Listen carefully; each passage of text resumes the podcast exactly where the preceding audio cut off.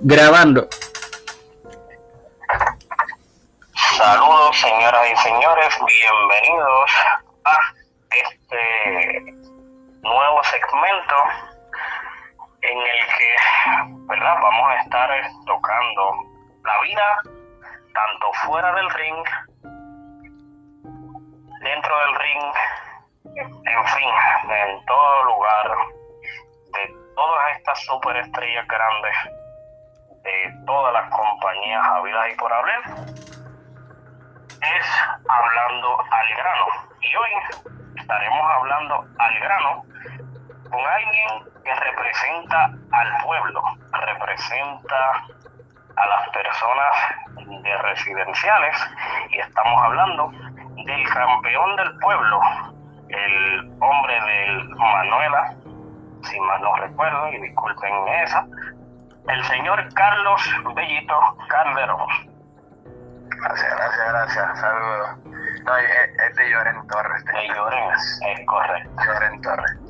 Discúlpame esa. Eh, Carlos, te hicimos la invitación porque una de las carreras más importantes eh, de nueva o vieja generación para nuestra eh, época fue Carlos Bellito Calderón desde lo que fue CWS, ¿correcto?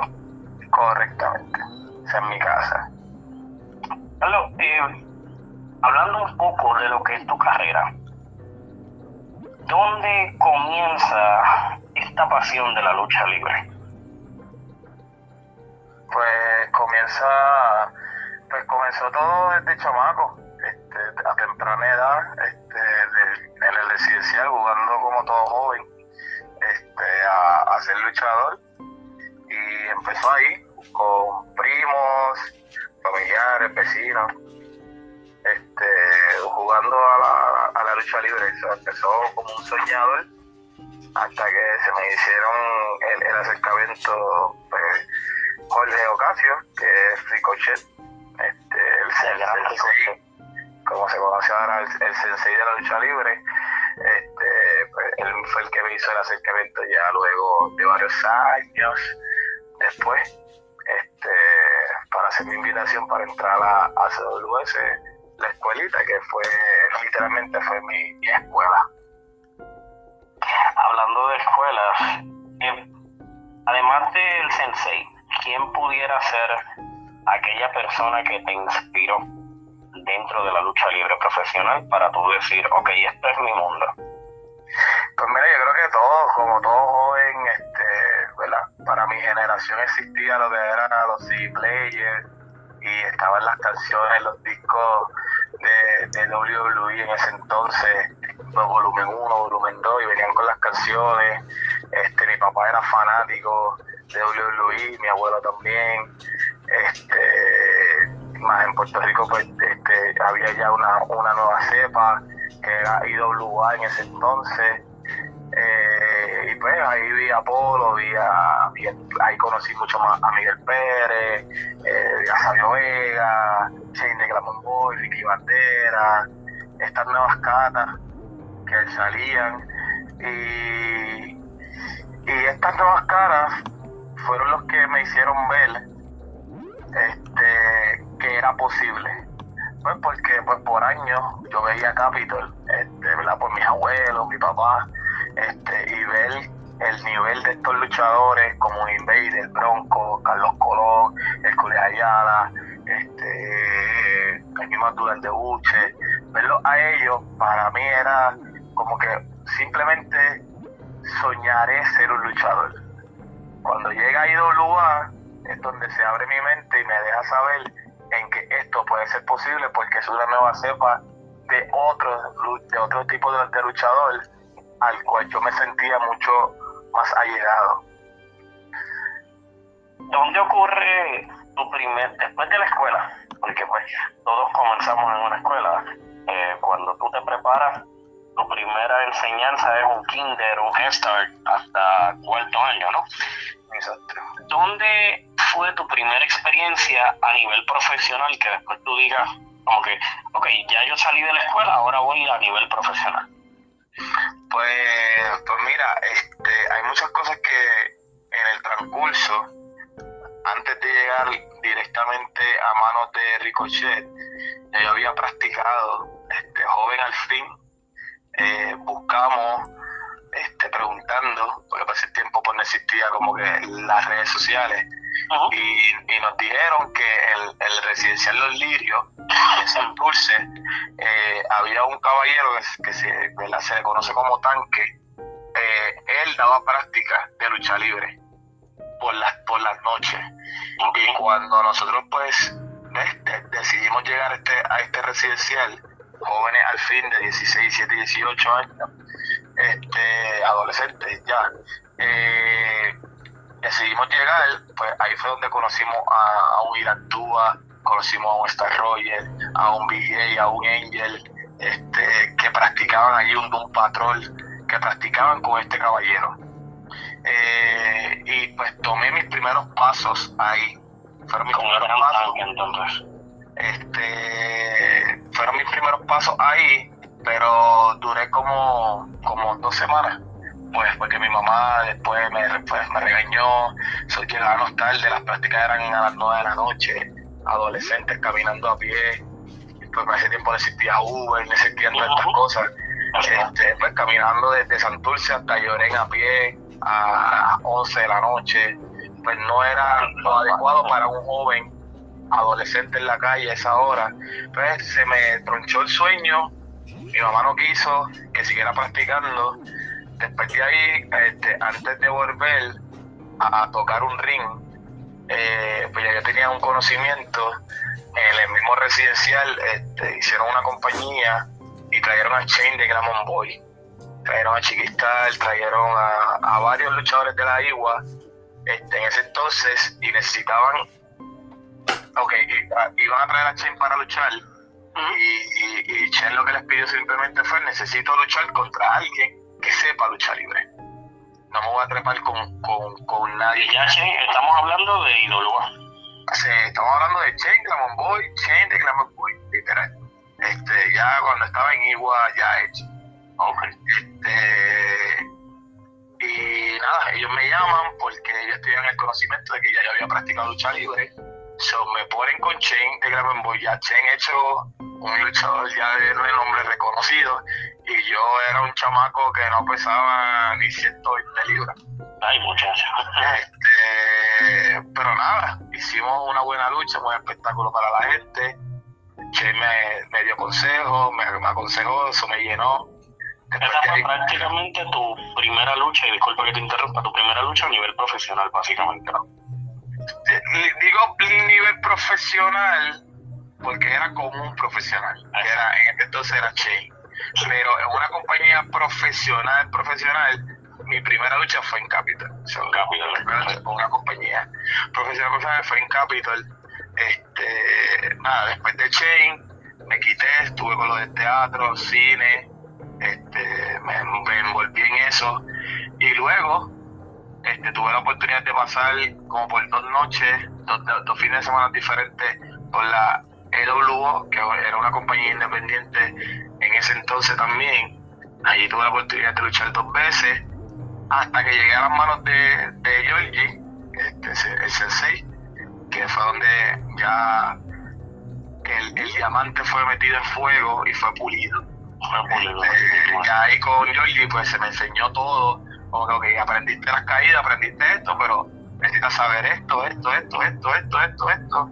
Y ahí fue donde entré con, con, con CWS que fue mi escuela completamente, hasta que se me dio la, hasta que se me abrieron las puertas con, con WLC, este, que fue como que la primera compañía que toqué profesionalmente ya como compañía, fue WLC.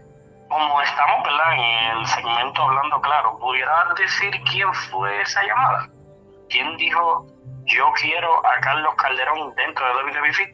Ah, pues mira, hermano, esto fue una lucha y una batalla bastante, eh, aprendí a, a, batallar, ¿verdad? Gracias a Dios que, he vivido y si digo que si vuelvo a nacer, quisiera nacer de la misma manera. Este, aprendí a ganarme las cosas.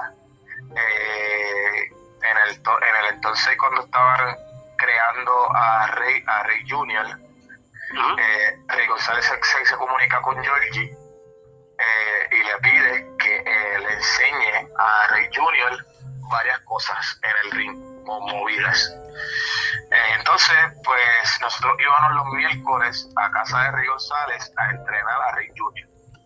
Y nosotros como estudiantes acompañábamos a Georgie. Entonces, lo que Georgie hizo fue, pues mira, vamos a hacer un trueque, vamos a hacer un intercambio. Yo te entreno a tu hijo y tú entrenas al mío. A, okay. a, referirse a mí como su estudiante, como su bebé. Sí, como, alguien a quien él quería pulir y llevar a, la Exactamente. Y Rey pues dio, pues dio que sí, so, hubieron varias prácticas este, en las cuales Rey en su casa nos pulió, este, nos puso a movernos, nos puso a luchar y me dijo, mira, lo tienes todo, pero eres muy flaco. ¿Sabes cuánto tú pesas? Y yo no pesaba ni 150 libras. Y me dice, cuando llegue, cuando llegue a las 215 libras, hablamos. Tengo, tengo trabajo para ti. Este, y eso fue un punto en el que yo dije, wow, 250 libras, yo quiero que en mi vida yo voy a llegar a 250 libras. Este, pero nada, vamos a intentar. perdona que te interrumpa, pero ¿cuánto estás pesando ahora mismo? Ahora mismo estoy pesando 215. Pero vaya alguien que no, que decía que no voy a llegar, no voy a llegar, ya estamos ahí arriba. Exacto, entonces cuando sigo practicando, sigo entrenando fuerte, eh, y nada, cuando llegué a WC a pedir la ayuda, no había espacio para mí. Eh, lo, lo, que se me ofreció fue ser guardia de seguridad y estuve como dos años esperando esa oportunidad como guardia de seguridad de WC. Este, mientras luchaba independiente en otro, en otros lados, también en, CWS, CWA, este, luchando con ya personas de renombre como el fenómeno VJ, eh, Irán La Revolución, con luchadores que ya estaban hechos. Pero para ellos yo no tenía lo suficiente para trabajarme en el momento. Y esperé esos dos años. En una noche en la cual pasó un suceso en el cual salió de la compañía un luchador, Ángel Coto, que se, llevó el, título y toda, esta, esta vaina, pues se quedó en el aire una lucha que era Ricochet contra Ángel Coto por el campeonato junior completo. WC en la Princesa de Bayamón. Ricochet entra y Ricochet le da la, la, mala noticia. Ricochet le deja saber que Georgie, le deja saber que él no quería enfrentarse a los que tenían ahí esperando una oportunidad, que él quería enfrentarse a alguien que le diera batalla. Él sale y me ve en la parte de atrás, cuando yo estoy hablando en la parte de atrás, que era la guardia, el guardia de seguridad para entrar los luchadores, yo estoy hablando con, la, con, alguien, con un agente de la comisión de, de lucha libre y deporte. Este, y él me dice, ¿tú trajiste tu gimme? Y yo, sí. Y me dice, dame un mail. So, él fue donde Río sale, le pregunta y le dice, ¿te acuerdas de Bellito, que yo te llevé? Ta, Pues él está aquí. Dale el trayado a él, por favor. Eh, en ese momento estaba Chicano en el caberino y el Chicano le dice, el chamaco es bueno, dale la oportunidad. El González decide darme la oportunidad en ese momento en la Pepe en Bayamón. So, salí de la casa de la lucha libre, podemos decir hice mi trabajo, hice mi trabajo y, ya. So, lo demás historia después. Después de ahí, so, este, ahí conocemos al, al Carlos que conocemos hoy en día. Exactamente. ¿Cómo identificas o cómo puedes decirle al fanático que te está escuchando que fueron estos siete años en WWE? Lo más gratificante son mucho, mucho conocimiento, mucha sabiduría, aprender de las leyendas, aprender cómo se maneja el negocio, cómo uno puede hacer valer, darle valor a, a, tu trabajo como luchador y la importancia. Luego nos vamos a lo que fue el Latin American Wrestling Entertainment. Luego de esos siete años, eh, decides darle la oportunidad a esta empresa nueva. Eh, se haga de su, de tu, ¿verdad? de tu gimmick, de tu talento y de todo lo que representa Carlos Calderón para la industria. ¿Qué te motivó para decir, ok, Orlando, que creo ¿verdad? que en vida real, fuera de lo que es el gimmick, que es el presidente, o era el presidente de Latin American Wrestling Entertainment, ¿cómo, cómo surge esto de que tú le digas a Orlando, yo voy entonces contigo? Pues ya yo estaba sintiendo que me sentía estancado y, necesitaba buscar otros horizontes. Y eso fue todo. Eso fue la compañía que, pues, que estaba interesada, se hizo la llamada, se hizo el acercamiento, nos reunimos y llegamos a un acuerdo bueno. Este, y, y nos tiramos, o me dio la oportunidad y entonces pues se habló, se habló con con Orlando, después se no, nos comunicamos con WC y, y todo terminó bien.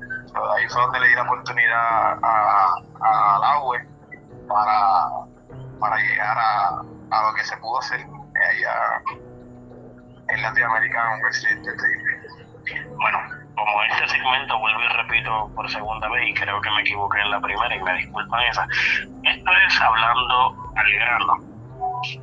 Eh, todos conocemos la historia del Latin American Wrestling Entertainment que lamentablemente eh, tuvo su, su final, tuvo su cartelera final y yo pues quiero hacerte esta pregunta si me la pudieras contestar. Eh, ¿Qué tú crees que sucedió en Latin American Wrestling Entertainment para decir ya no más? Ya no queremos, ya no queremos continuar con este gran proyecto, que era un gran proyecto. Eh, pues realmente no sabría qué decirte, no sabría que, no sé, realmente no, no se sabe qué fue lo que sucedió y por qué se cayó un gran proyecto. Demasiado de gran proyecto. Yo fui a dos de sus carteleras.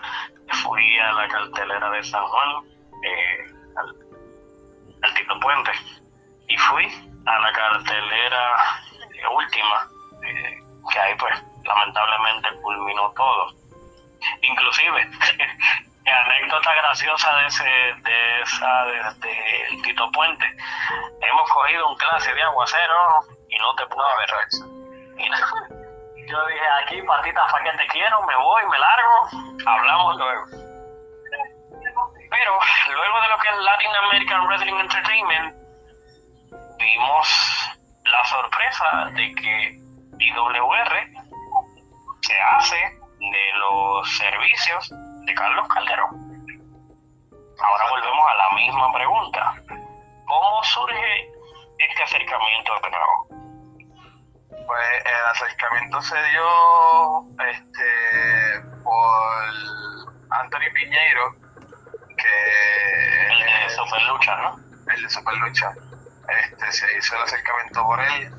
Este, ya estaban trabajando en esta nueva compañía, ya tenían a Cuervo. Este, pero antes de llegar a, a- antes que cerrara la American Wrestling Entertainment, so, se, el, el, el acercamiento ya estaba. IWR ya estaba interesado. Eh, vi la oportunidad de, de poder seguir con lo que se estaba trabajando en Latin American Wrestling Entertainment, que era lo del CPR, que ahí pertenecía a Cuervo, y era la guerra que yo tenía con ellos. Sí, eso fue lo último que. Y entonces verlo, ¿verdad? Que está de este lado, pues, eh, pues se estaba trabajando una alianza no, no de compartir las compañías, pero sí se podía trabajar con los talentos en, conjunto, exacto. Y nada, y eso fue lo que sucedió, este, por eso fue que llegué ahí a, a, a IWR. En IWR has tenido este, este corrido, eh, entiendo que uno de los mejores corridos que has tenido en, cuanto a compañías quizás no de renombre, ¿no? Hasta llegar a lo que es Carmona, Chey Carmona. Exacto. ¿Qué me puedes contar de lo, ¿verdad? de lo que ha pasado contigo y con Chey? ¿Y ¿Por qué esta rivalidad ahora? Pues mira, nada, yo creo que desde que llegué a la compañía, él me ha tratado de hacer la vida imposible, este, todo porque pues él no fue el que me trajo directamente. So, este, llegué por la mano derecha de la compañía que estaba ahí. Este, y nada, so, a él le, le molestó, le molestó y desde el día uno me ha hecho la vida imposible, tanto así que, que, no ha querido que yo sea la cara de la compañía. Y mano, siempre yo he dicho que no hay rival pequeño. So, si él quiere hacerme la guerra, yo se la hago para atrás, conmigo hay ningún problema. Yo nací para esto, así que él es el que tiene que prepararse y tiene que dar batalla si él cree que puede en algún momento quitar o sacar al campeón del pueblo de la lucha. Ahí estamos, y le exhortamos a Che que si quiere responderte esto que acabas de decir, que se comunique con nosotros y le damos tiempo igual. Claro que sí, claro que sí, que responda. A él le gusta hablar, que eso es lo que él le sabe hacer, hablar. Hace, actúa muy poco. Eh, bueno, ahí yo no me meto, eso son cosas profundas. Oye, eh, Carlos, eh, hablando de todo un poco, el, en la noche de anoche, valga la redundancia, eh, tú tuviste un encuentro, el cual lamentablemente pues no, no pude asistir, eh, no sé si nos quieras hablar, ¿Le, ¿Le, pudiste meter las manos? ¿No le pudiste meter las manos? ¿Qué? ¿Qué? Porque no, el, el, evento fue cancelado ya por un percance entre un luchador y un fanático, este, en los cuales ya, pues, ya la compañía se comunicó. Y dio el comunicado y se disculparon por lo sucedido. Este, pero, mano, pues, son cosas que pasan y a cosas que estamos expuestos en, en este deporte. Hay fanáticos que pues, pierden el control hay luchadores que pues que seguimos no puedo justificar ¿verdad? el acto pero pues eh, el fanático de la lucha libre y que conoce la lucha libre sabemos que existe una, un, una barrera que aunque no haya una valla divisora siempre hay una distancia entre un fanático y un luchador el fanático pues no debe pasar esa línea y el luchador debe pasar la de él este, y que simplemente esto, esto es un espectáculo que seguimos siendo seres humanos y si tú me faltas de respeto como fanático, no puedes molestarte que el luchador te falte de respeto a ti para atrás. Y eso fue lo que fue, pasó, pasó un percance entre un fanático y el luchador, se caldearon las aguas, salió otro fanático de otro lado este, a regar las aguas para crear un motín y pues tuvimos que decidir tuvimos que decidir detener el, el show porque porque ya no era un revolú que se podía. Pero mi pregunta verdad y perdona que, que te interrumpa. Pero mi pregunta y yo he asistido a varias carteleras eh, no de IWR sino de otro tipo de empresas de WC y todas las demás. ¿dónde estuvo quizás la seguridad de esta compañía? ¿Dónde estuvo eh, el control? para que esto no llegara a, a tanto? Pues realmente ahí no sabría contestarte, no sabría contestarte, eh, no sabría, yo estaba en los camerinos, escuché todo el revolú, vi todo, ya después los fanáticos se acercan cuando tú vas cuando me estoy dirigiendo el carro y me cuentan que ya pues el, el, el luchador estaba cansado de que este fanático que estaba pasado de, de trago estuviera tocándolo. O sea, no era, molestando, no era molestando ni faltándole respeto verbalmente, sino era tocándolo físicamente. Y era como que empujándolo, según lo que vi, lo poco que vi. Pues. Y el luchador pues ya estaba cansado en que él lo tocara y decirle que no lo tocara. Y pues le cayó encima. Simplemente respondió y se defendió y le dio, le dio un tate quieto. Y así se iba a quedar, se iba a quedar en un tate quieto, pero como te digo, vino este otro fanático para llamar la atención este, y empezó a romper la silla, a provocar a los demás que formaran un motín, este, a estar diciéndole, vamos, apóyenme, griten conmigo, esto es una mierda, devuélvame los chavos. Eh, y ahí fue donde se, ahí donde fue donde se regó todo y la gente empezó a alborotarse. Pues el que no le gustan los problemas se fue, el que, el que estaba eufórico con todo lo que estaba pasando, se quedó agitando, tirando sillas para el ring y ahí fue donde pues se decidió detener el, show por completo. Bueno, Carlos, eh, dentro de todo esto, ¿verdad? Casi siempre lo hacemos un poco corto. Eh, creo que ya casi se nos está acabando el tiempo. Pero antes de todo, eh, me gustaría preguntarte, ¿te veremos evolucionando más en la industria? ¿Te quedas un buen tiempo en IWR? ¿Qué va a pasar contigo en la industria de la lucha libre? ¿Volverías quizás a tu alma mater a, eh, nivel profesional, valga la redundancia, de WWC?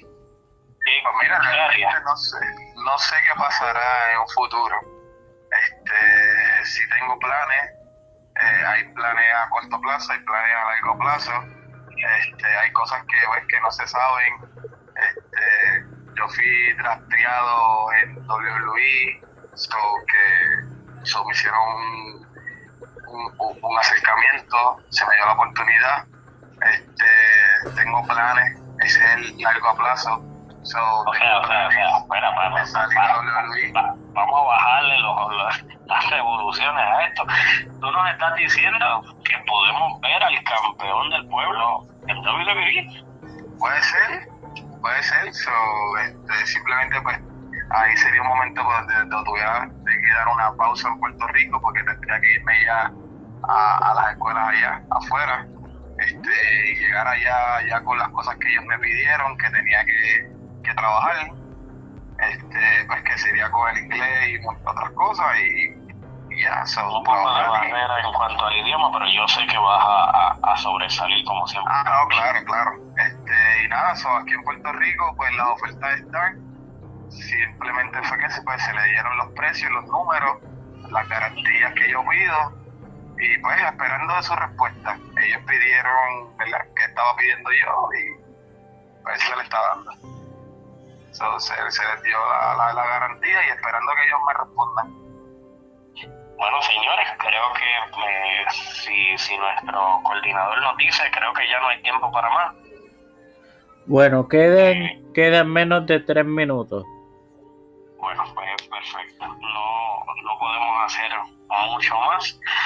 Yo creo que una conversación corta pero precisa, así que simple y llanamente podemos decir Carlos Calderón nos puede representar como lo hizo en su momento un Eddie, un Orlando, un Cali Colón en lo que es la empresa grande de la lucha libre, la WWE. Esperemos a ver qué sucede eh, Carlos, una exhortación a la fanaticada a ver lo que es eh, la IWR o cualquier tipo de empresa antes de ir. No, claro que sí, eso, que sigan la lucha libre, que la, lucha libre en Puerto Rico está viva estén pendientes a IWR, que pues volvemos con más fuerza.